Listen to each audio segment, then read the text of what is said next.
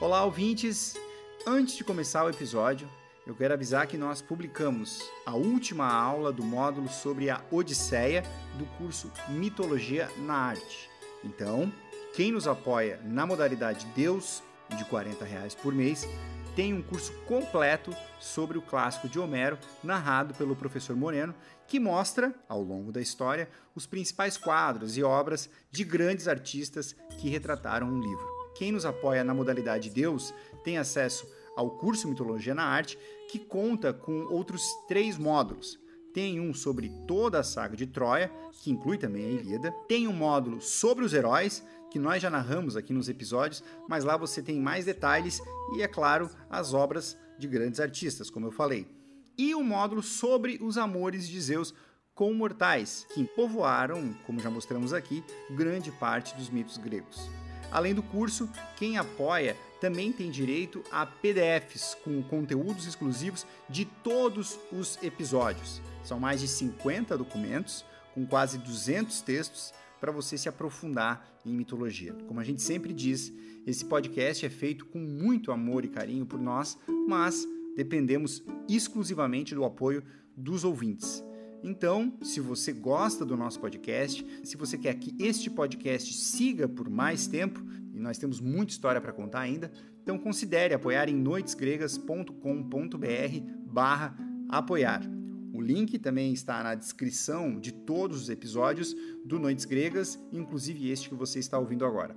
Caso você queira apenas nos ajudar pontualmente, pode também fazer um Pix em qualquer valor para a chave noitesgregas.gmail.com mais uma vez, muito obrigado pela sua audiência e tenha um bom episódio.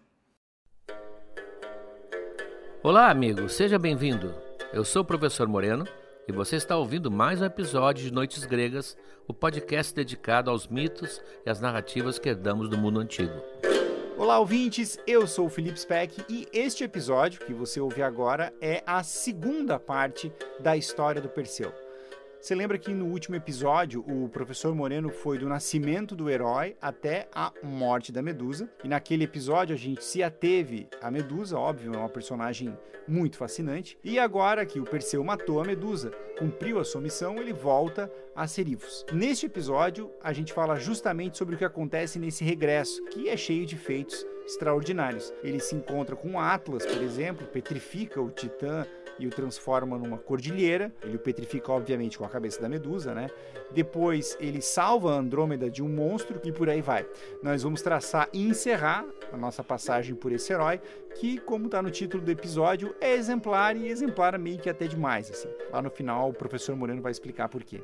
Antes de começar, eu peço um pouquinho de paciência porque eu tenho dois reclames para fazer. Um é para os apoiadores e o outro é para todo mundo, e esse para todo mundo aí é tranchante. Primeiro, apoiadores, Está no ar a última aula do módulo A Saga de Troia, do curso Mitologia na Arte.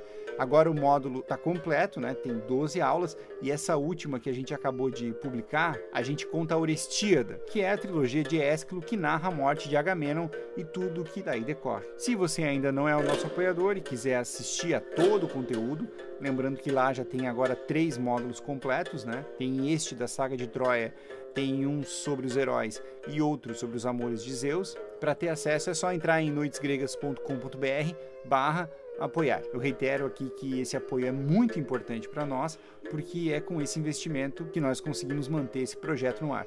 Como agradecimento, nós retribuímos com uma série de materiais exclusivos, além do curso Mitologia na Arte, que é para os apoiadores da modalidade de Deus. Nós temos também lá no site 40 PDFs com conteúdos exclusivos, um para cada episódio. Aliás, no final eu vou falar sobre o conteúdo exclusivo deste episódio aqui. E os PDFs são para qualquer modalidade de apoio. A outra novidade é a seguinte. Você lembra que na última hora do oráculo eu falei sobre a viagem que o Moreno vai fazer para a Turquia, certo? E visitar lá o sítio arqueológico e todas as cidades vizinhas. Pois bem, aquela viagem já está cheia E agora ele foi convidado para fazer uma outra viagem e dessa vez para Grécia. Sim, a Grécia.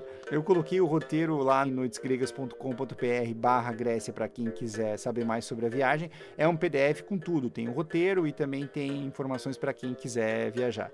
Eu adoraria viajar, mas agora tenho um filho pequeno, né? Enfim, vamos ver se eu consigo guardar um dinheirinho para acompanhar o Moreno nessa. Tem tempo, a viagem vai ser em setembro. Enquanto a viagem não chega, vamos falar do Perseu. Bom episódio.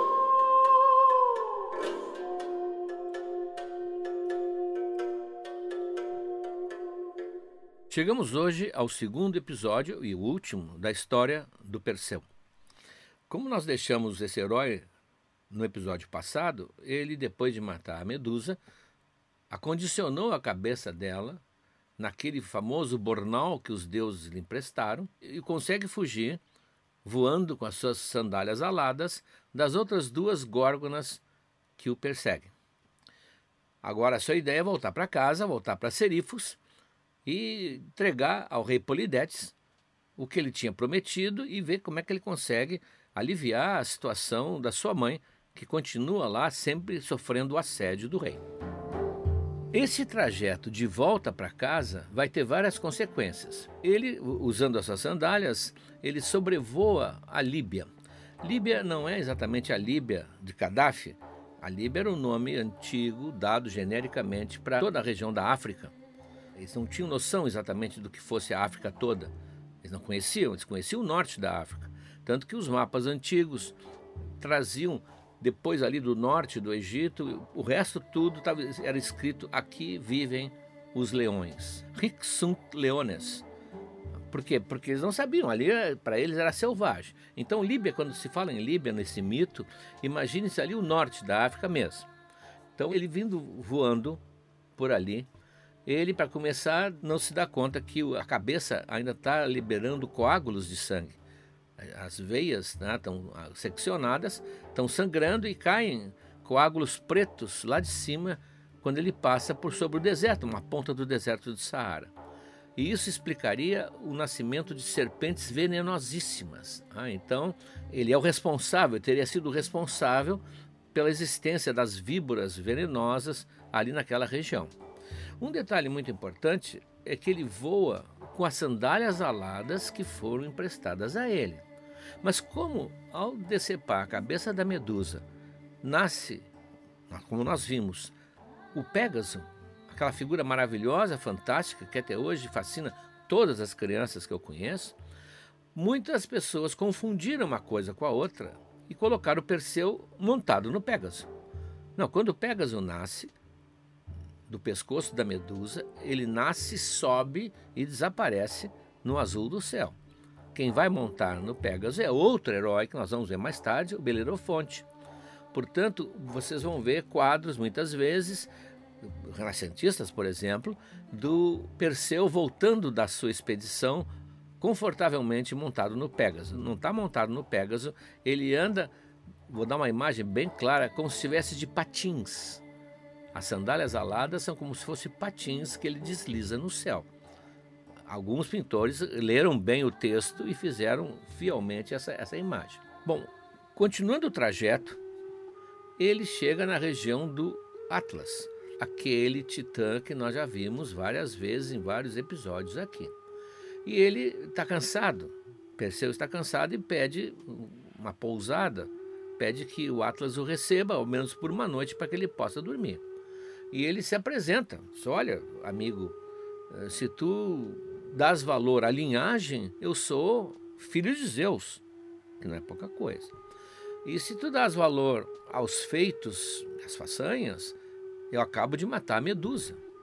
Portanto, eu tenho boas credenciais para te convencer a me receber. Mas o Atlas está desconfiadíssimo e diz: não, não, não pode ser filho de Zeus, não me interessa. Eu não vou te dar abrigo aqui. Por que ele é tão grosseiro assim tão violento? Porque existia um oráculo, não esqueçam que o oráculo é às vezes uma profecia que fica suspensa, nós diríamos hoje em stand-by, até que ocorra o momento em que ele se realiza. Mas as pessoas sabem que esse oráculo existe, né? é uma espécie assim de uh, aviso que no futuro acontecerá alguma coisa. Havia um oráculo que viria um dia ah, um filho de Zeus para roubar as suas frutas, porque ele é o guardião do jardim eh, das Hespérides, aquela que o Hércules visitou. Então ele pensa que o Perseu é esse filho de Zeus e o repudia. É, claro que a gente não pode jogar mal o Atlas, porque esse tipo de profecia, esse tipo de oráculo era comum em muitos mitos. Por exemplo, na Odisseia, quando Ulisses cega e vence o Ciclope, o Polifemo, o Ciclope fica perplexo, perplexo. E depois, já cego, né, sentado na beira do mar, ele chora e seu pai, que é o deus do mar, Poseidon, vem perguntar o que é que houve. Ele diz: Não, eu, um, um estrangeiro veio aqui e tirou a minha visão, cegou o meu único olho. E eu devia saber, eu devia saber. Aí o Poseidon, que é o pai, pergunta: Por quê, meu filho? Porque havia um oráculo que um dia chegaria alguém que me venceria e me cegaria. Mas como eu sou grande, eu imaginei que viesse um sujeito do meu tamanho ou maior ainda. E veio um nanico. Eu não dei bola a ele. Era Ulisses. Então ele já estava esperando que um dia apareceria alguém. É comum esse tipo de previsão. Ah, como o Jazão, a profecia do rei é que viria um dia um estrangeiro com uma sandália só. Passam-se anos, a vida normal, até que um dia ah, o Jazão exatamente tranca o pé no fundo do rio ao atravessar um rio mais ou menos raso e quando ele levanta a perna, uma sandália fica presa. Então aparece logo o homem com o presságio que tinha sido estabelecido há muitos anos. Então o Atlas, coitado, ele não tem culpa. Ele acha que chegou o momento e ele então espanta, escorraça, quase ofende o Perseu. E o Perseu fica furioso porque ele é maltratado, depois de ter se apresentado como filho de Zeus e o matador da Medusa. E ele então diz ironicamente: Já que tu valoriza tão pouco a minha amizade, ao menos aceita esse presente que eu te trouxe. E vira o rosto e abre o bornal e tira a cabeça da Medusa, e o Atlas fica petrificado. Como sempre se imaginaria, fica transformado em pedra. Diz o ouvido, seu cabelo, sua barba se transformam em florestas seus braços e seus ombros em penhascos, sua cabeça vira o cume e os seus ossos viram rochas. Aí ele aumenta, aumenta, aumenta de volume, cada parte dele vai inchando até se transformar numa montanha que hoje é a Cordilheira de Atlas, ah, fica ali no norte da África. Mito que nós já examinamos numa das versões dele lá na Hora do Oráculo, na Hora do Oráculo número 8, se não me engano. Bom, aqui temos um problema que exige um parêntese. Nós sabemos que os mitos foram acumulando formando esse corpus que se chama de mitologia, mas de uma maneira desordenada, ao longo de um milênio, no mínimo, no mínimo. Então é muito comum haver choque de, de um mito com outro, haver versões em que a lógica não funciona. O que, aliás, eu já alertei aqui, procurar a lógica no mito é como procurar a lógica num desenho animado. Ah, é quem assistia ao antigo Tony Jerry, quando ele leva um ferro de engomar no rosto, nós levaríamos correndo para um pronto-socorro para fazer uma cirurgia maxilobucofacial. Ele simplesmente espera um pouquinho e faz pop, pop, pop, e as partes achatadas voltam ao normal e ele continua correndo atrás do rato, sem nem ter uma dor de cabeça. Não vamos exigir lógica. Mas aqui é um estranhíssimo looping. O Perseu vai ter uma grande descendência, muito importante, ele é um herói importante, deixa toda uma linhagem, e vai ser o avô da Alcmena, que vai ser a mãe de Hércules. Portanto, Perseu seria o bisavô de Hércules. Nesse momento, nesse momento, ele está paralisando o gigante Atlas, transformando uma cordilheira, uma montanha. Duas gerações depois, Hércules passará por ali e o Atlas vai convencer o Hércules a segurar um pouquinho o mundo nas costas, lembra? O céu, o Atlas segura o céu nas costas, vai convencê-lo a segurar o céu nas costas e por pouco o Hércules não fica preso para sempre nesse compromisso. Ele é libertado pela Atena, que está ajudando, ou na história do Monteiro Lobato, pela Emília. Mas, de qualquer maneira, o Atlas estava agindo, falando e, inclusive, enganando o Hércules naquela ocasião. Ora, mas se ele estava petrificado agora, ele não podia ter feito isso há um loop temporal, digamos assim. Gerações, se nós fôssemos contar as gerações, como é que o Hércules vai encontrar o Atlas ainda vivinho, soltinho da Silva? Não importa. Ah, isso na mitologia nós temos que levar sempre em consideração. Não importa. A coisa nem sempre funciona bem assim. Com um cronômetro e uma fita métrica, muita coisa não funcionaria na mitologia.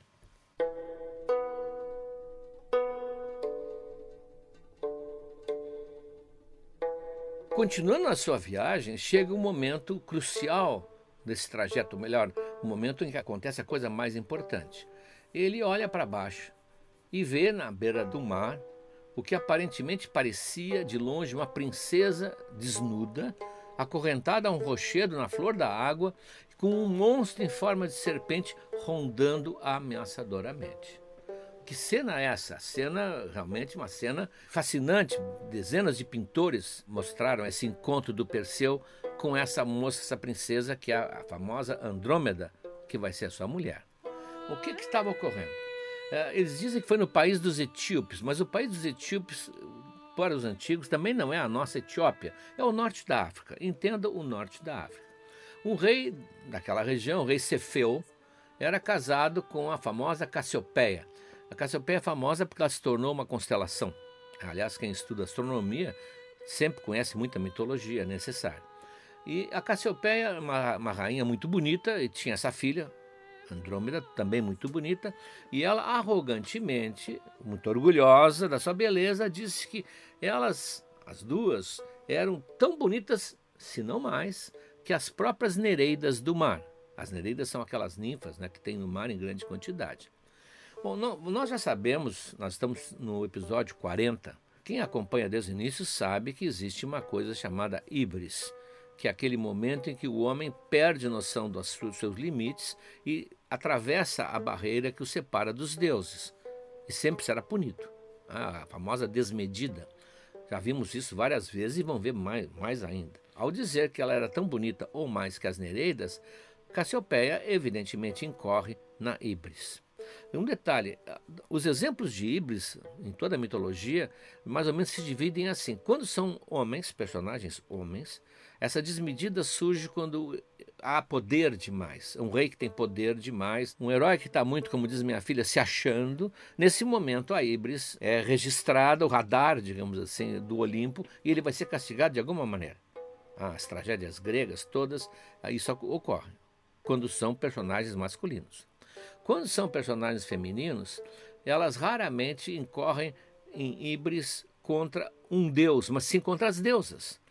Porque sempre elas se gabam de ser mais bonitas, ou de cantar melhor, ou de ter uma habilidade melhor, ou seja, se comparam com vantagem sobre uma divindade feminina. Bom, nesse momento não haverá perdão. Ah, isso apareceu aqui, a Afrodite, Atena, as musas, nós vimos na hora do oráculo, as musas não aceitam que as sereias se gabem de cantar melhor do que elas e vão lá e vencem e tiram as penas que as sereias tinham. Elas não aceitam nenhuma comparação que seja superior o ser humano ao Deus. Então, nesse momento, a Cassiopeia atravessou a linha. Atravessou a linha, as Nereidas foram se queixar ao Poseidon, que é o deus encarregado do mar, e dizendo que era uma indignação, que era um absurdo isso. Então, ele envia um tsunami ah, uma imensa onda que dá uma varrida no litoral desse país, e depois um grande monstro marinho, uh, que diz o mito que veio do Atlântico. É muito interessante, estamos sempre no Mediterrâneo, portanto, esse monstro veio do lugar onde naquela época era considerado um, um mar desconhecido, uh, aterrorizante, que era o oceano, o Oceano Atlântico. Então, esse monstro veio do Atlântico devastar a costa do país. O nome desse monstro é, no mito é Ketos, que veio dar o nosso seto. Seto que é o cetáceo, como chamamos as baleias. Não, não, não, não, quer dizer que seja baleia, a descrição que inclusive o vídeo dá não é uma baleia, seria uma espécie de um dragão marinho, com garras, com dentes afiados, coisa que a baleia não tem. Né? Então esse monstro fica ali na face da cidade, aterrorizando todo mundo, e o rei faz aquilo que todos os reis faziam: vai ao oráculo vai perguntar o que está acontecendo, como é que ele pode se livrar dessa presença assustadora na sua terra. O oráculo é taxativo. Ele tem que sacrificar o seu bem mais precioso, que no caso é Andrômeda.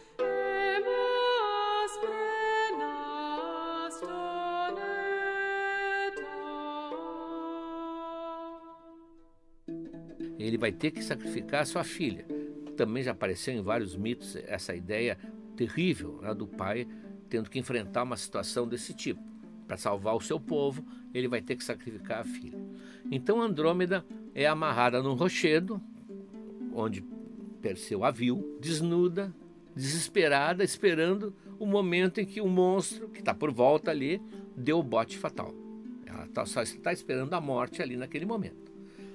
O Perseu, cuja reação nós vamos ver daqui a pouco na voz do Ovídio, que é um dos escritores mais agudos em termos de relações humanas da antiguidade, o Perseu vai até o palácio do rei Cefeu e fica sabendo o que está acontecendo. Então ele diz: Olha, eu não sou um ninguém. Se eu viesse aqui pedir a mão da princesa, eu não seria um pretendente desprezível. Eh, eu sou filho de Zeus, matei a temível Medusa e, se isso não basta, eu vou acrescentar mais uma coisa: eu vou lá salvá-la e vou matar o monstro. E com isso eu me considero um pretendente digno da mão dessa princesa. Bom, os pais evidentemente concordam, ah, e prometem dar um dote régio, porque são reis, e ele então vai enfrentar o monstro.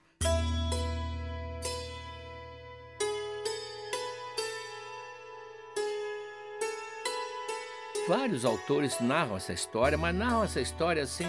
Ah, Perseu sobe então, vai lá e mata o monstro, e o monstro morre, e, e a mão de Andrômeda é de Perseu. Isso é quase um resumo. O vídeo narra com detalhes. O vídeo, para começar, ele tenta descrever qual foi a sensação do Perseu lá de cima, ao ver aquela virgem acorrentada numa rocha, pálida, imóvel, e ele diz, o autor, ele que escapou de ser petrificado pela medusa, quase fica petrificado no ar ao ver a beleza da princesa. Ele quase deixa cair o que ele trazia nas mãos, que é a sacola com a cabeça da medusa e a espada aquela. Então ele paira sobre ela, ele vai conversar com ela. Ele parece primeiro que é uma estátua de longe, mas quando ele vê, o detalhe do vídeo é fantástico, quando ele vê o vento mexer uma mecha do cabelo, ele nota que é uma pessoa viva, ele desce e fica sobrevoando. Eu vou dar uma, uma metáfora moderna, como um drone. Drone, aliás, você sabe, quer dizer zangão. Tem a abelha, e tem o zangão, aquele que fica pairando no ar. Quando deram o nome do drone, pegaram o nome exatamente em inglês, drone é o zangão. Então ele fica ali sobrevoando e conversa com ela. Diz: Ó oh, Virgem, com essas correntes indignas nos teus braços, correntes que deveriam unir amantes apaixonados, porque o vídeo é um mestre da corte amorosa. Ele escreveu a arte de amar, inclusive.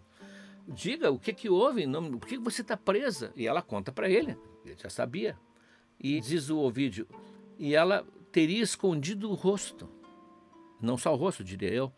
Se as mãos não estivessem presas, ela está acorrentada. A cena, aliás, é uma cena, os pintores quase todos apanharam bem. É uma mulher belíssima, com os braços abertos em cruz, desnuda, encostada numa rocha, e o contraste da pele dela com a rocha forma uma cena assim inesquecível. E ela, inclusive, está sentindo que vai morrer, ela se abandona ao Perseu. Ela diz: estranho, tomem-me para você. Seja como servas, como esposa, como escrava. Quer dizer, ela quer sobreviver. Bom, antes que ela terminasse de falar, diz o vídeo, um som se ouve na água e o monstro marinho apareceu. Ah, então ele descreve como se fosse um navio com a quilha que vem avançando e abrindo as ondas Lá vem o monstro, né, que é gigantesco, vem em direção a ela e a moça grita. E o pai e a mãe que tinham vindo ver o que, que o Perseu ia fazer também gritam ah, e não podem fazer nada porque o monstro vem chegando cada vez mais perto. E aí o Perseu chegou o momento dele agir. Então diz o, o Ovídio: como uma águia, quando do seu alto voo vê uma serpente se aquecendo ao sol e salta sobre ela e a agarra pelo pescoço para impedi-la de virar a cabeça e usar suas presas? Assim Perseu lançou-se sobre as costas do monstro e enfiou sua espada em seu pescoço. Então, tem várias discussões se foi com a espada, se foi com a cabeça da medusa, tem várias gravuras iniciais que foi com pedras. O grego usava muito a pedra em combate, foi a pedrada. Matou o monstro, a pedrada não importa. Sei que, no caso do Ovídio, usa aquela espada adamantina, que ele tinha cortado a cabeça da medusa. E aí o monstro, irritado, mergulha e depois volta, diz o Ovídio. Então, como um javali cercado por uma matilha de cães latindo, virou-se rapidamente de um lado para o outro enquanto o jovem se esquivava dos seus ataques por meio das asas de seus pés. Onde quer que ele encontrasse uma passagem para sua espada entre as escamas, ele fazia uma ferida perfurando ora o lado, ora o flanco, enquanto se inclinava em direção à cauda. O monstro jorrava de suas narinas água misturada com sangue. As asas do herói, que são as asas das sandálias, estão molhadas com sangue. E ele não ousa mais confiar nelas, estão molhadas. Descendo em uma rocha que se elevava acima das ondas e segurando-se numa ponta projetada, enquanto o monstro flutuava perto dele, ele lhe deu um golpe mortal. As pessoas reunidas na praia gritavam e o som ressoava pelas colinas. Os pais, loucos de alegria, abraçaram o futuro genro, chamando-o de seu libertador e salvador de sua casa, e a Virgem, causa e recompensa da disputa, desceu da rocha.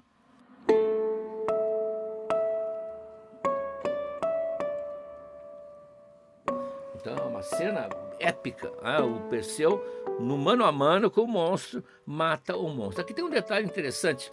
Ele sujou a espada, está toda suja de sangue, não se mata um monstro com higiene. E ele então para na beira do mar para lavar a sua arma. E para lavar a sua espada, ele depõe do lado, em cima de algas, ele depõe o seu bornal com a cabeça da medusa. E ao entrar em contato com as algas e a água que passa pelo próprio bornal se filtra e para cima das algas, elas enrijecem e ficam vermelhas de sangue. Isso seria um mito que assim nasceu o coral. O coral nasce, portanto, é mais um subproduto da medusa. Claro que não se sabe se isso estava no mito original, não importa. Foi um penduricalho que foi acrescentado para explicar lá a criação das serpentes do deserto, explicar a criação do coral, mas está tudo valendo, né? porque cabe dentro da história, não, não violentou a história.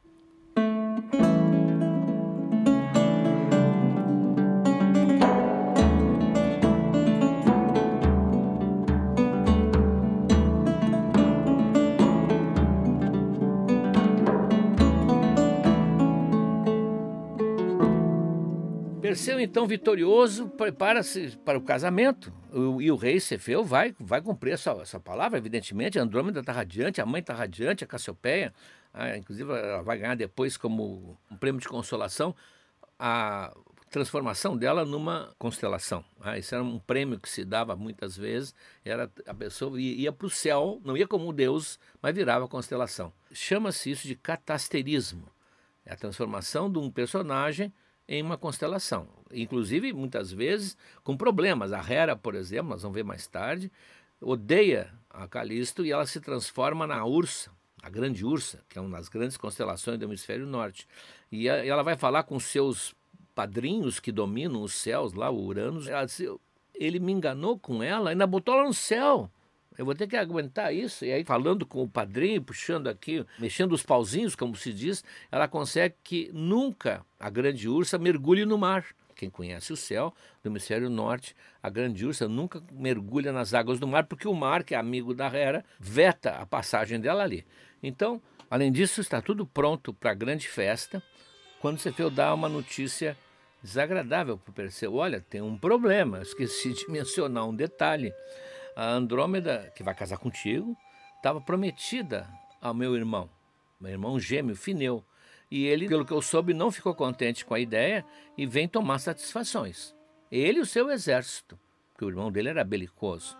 Perseu não contava com isso. O palácio é invadido, o palácio onde iam se realizar as bodas, é invadido por um grupo disposto a tumultuar a festa e impedir o casamento. Fineu na frente, alegando que a Andrômeda era noiva dele e não desse estranho que tinha aparecido. O Perseu avalia as forças inimigas, há uma série até de brigas, de pugilatos, ele avalia e percebe que não é páreo para ele. Ah, é muita gente, aquilo ali ele não pode enfrentar sozinho, então ele chama a atenção de todos, todos olham para ele e ele tira a cabeça da medusa do bornal e transforma o Fineu e toda essa trupe em pedra. E assim ele vence o Fineu. Ele está usando a medusa como arma, que é realmente uma arma. Então ele pode agora voltar para Serifos, aquela ilha onde ficou a mãe dele. Ele volta com a sua mulher agora, está casado, onde está a Danae, a mãe dele, todo esse tempo sendo assediada pelo rei, o Polidectes, né, que não desistia de possuí-la.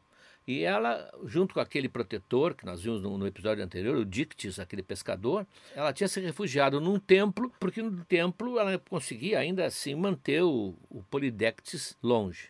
Quando chega o Perseu, o Perseu diz: Bom, eu tenho que solucionar esse problema. Ele tinha prometido ao rei trazer a cabeça da Medusa. Então ele avisa ao rei que voltou e quer dar contas da sua viagem. O rei, que não acredita que ele tenha conseguido, reúne todos os seus amigos, talvez com más intenções até contra o Perseu, e fica esperando o Perseu que chega com seu bornal no ombro. E o rei pergunta de maneira zombeteira, né? E aí, onde é que está? Conseguiu?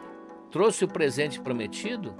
O Perseu novamente pede atenção isso me lembra quem viu Os Homens de Preto, ah, aquele aparelho que faz todas as pessoas esquecerem o que viram. Ele chama atenção, olhem aqui, tira a cabeça da medusa do bornal e está lá o Polidectes, todo mundo transformado em pedra e eles estão livres. Ele repõe o Dictis, que era o verdadeiro rei, de volta ao trono. O mito não fala o que aconteceu com a Danae, né, se casou ou não casou com, com o Dictis, e ele, Perseu, avisa que pretende voltar para Argos, que era a cidade né, onde ele nasceu, para se reconciliar com o avô, o Acrísios. Aquele mesmo que o havia encerrado numa arca de madeira, ele e a sua mãe. Ele diz que não há razão para ter rancor porque ele fez aquilo para salvar a própria vida. Inclusive, ele não matou, ele colocou numa arca e jogou no mar. E ele está disposto simplesmente a reatar a relação com o seu avô. Muito generoso da parte do Perseu. Só que o Acrísio não sabe disso.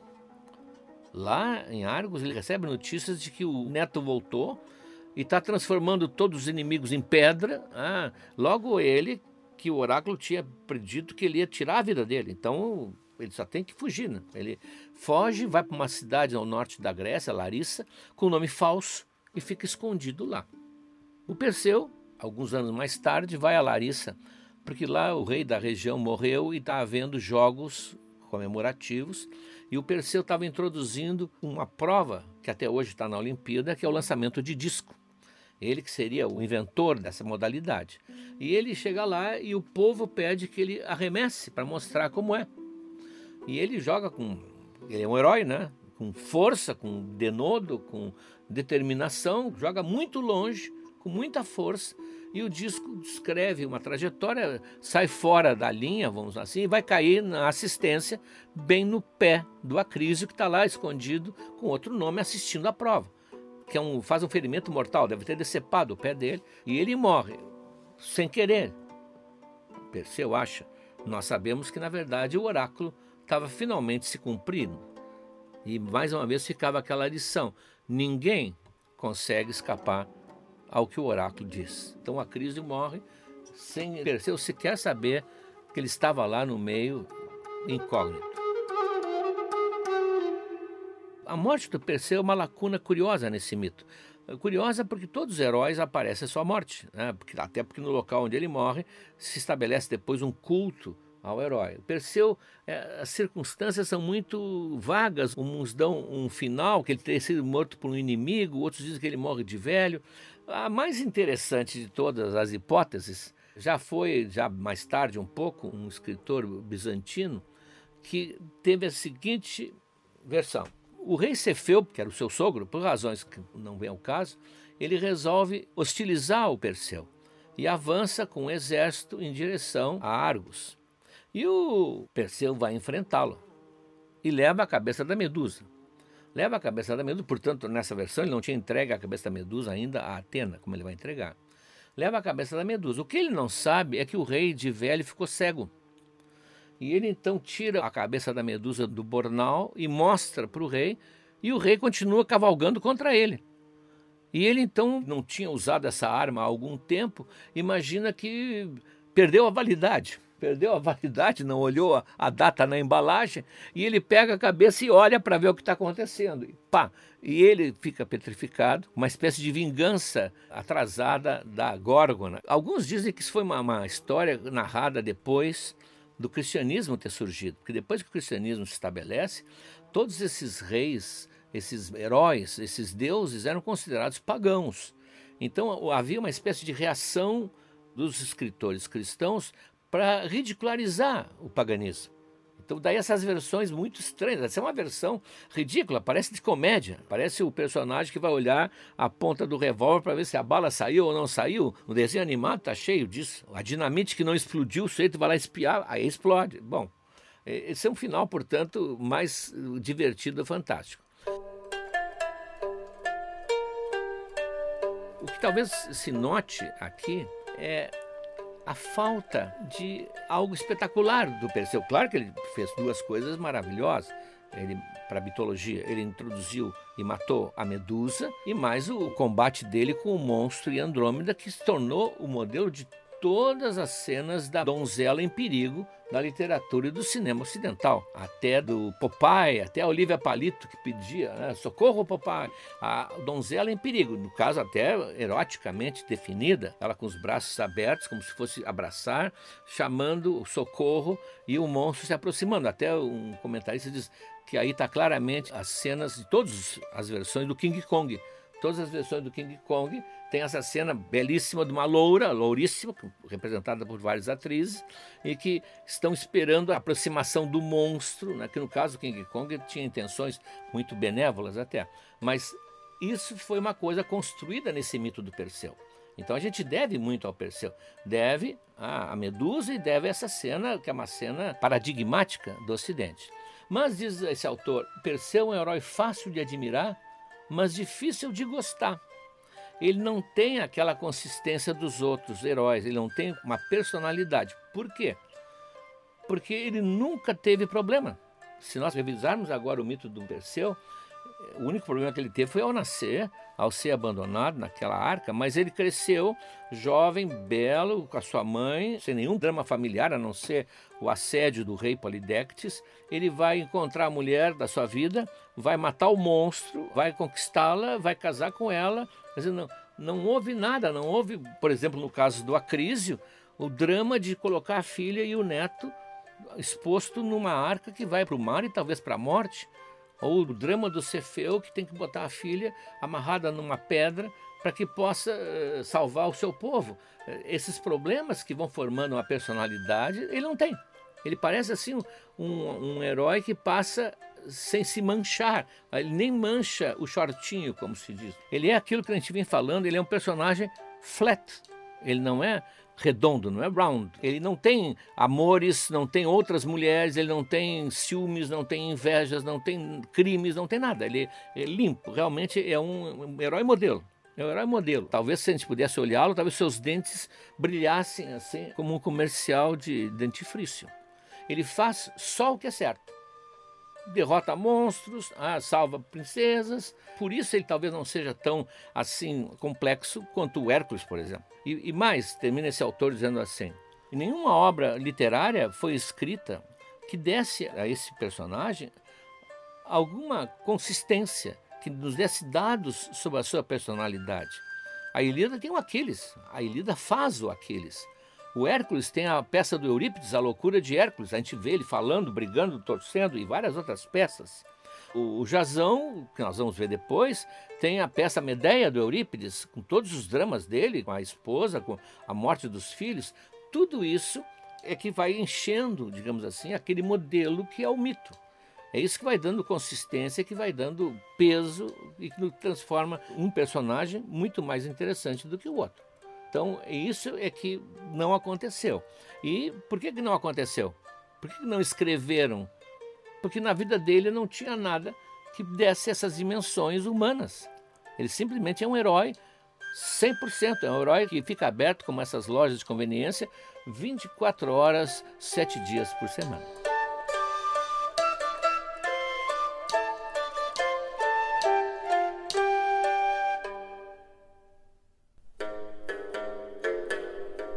Queridas e queridos ouvintes, eu acabei de colocar lá na área do apoiador o PDF com material exclusivo. São quatro peças, uma delas, como sempre, são representações do Perseu, especificamente nas histórias que nós narramos aqui. E os outros três textos são, primeiro, um diálogo do Luciano de Samosata, é uma conversa entre o Tritão e as Nereidas, as Nereidas que tinham enviado o monstro lá para atacar Andrômeda.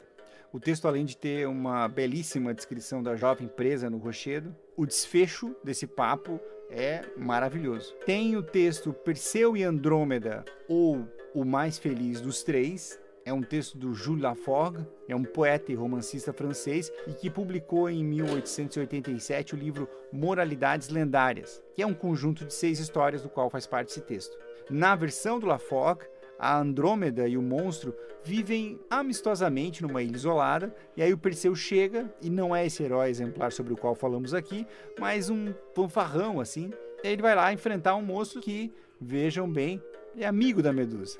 E tem um texto inédito do Moreno chamado Cassiopeia também foi para o céu, que fala sobre o catasterismo dos personagens periféricos ao Perseu.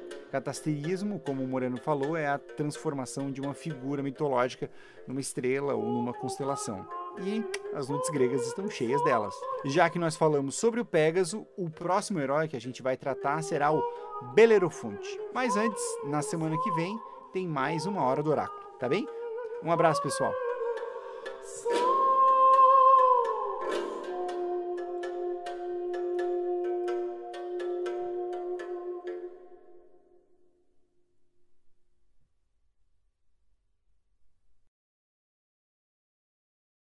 Olá, amigos.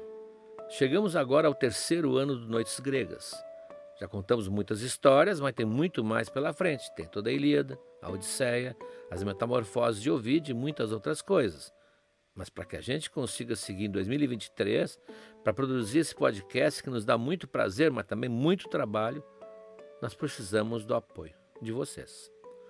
Acesse noitesgregas.com.br barra apoiar, o link está na descrição desse episódio, e veja como você pode ajudar. Um abraço.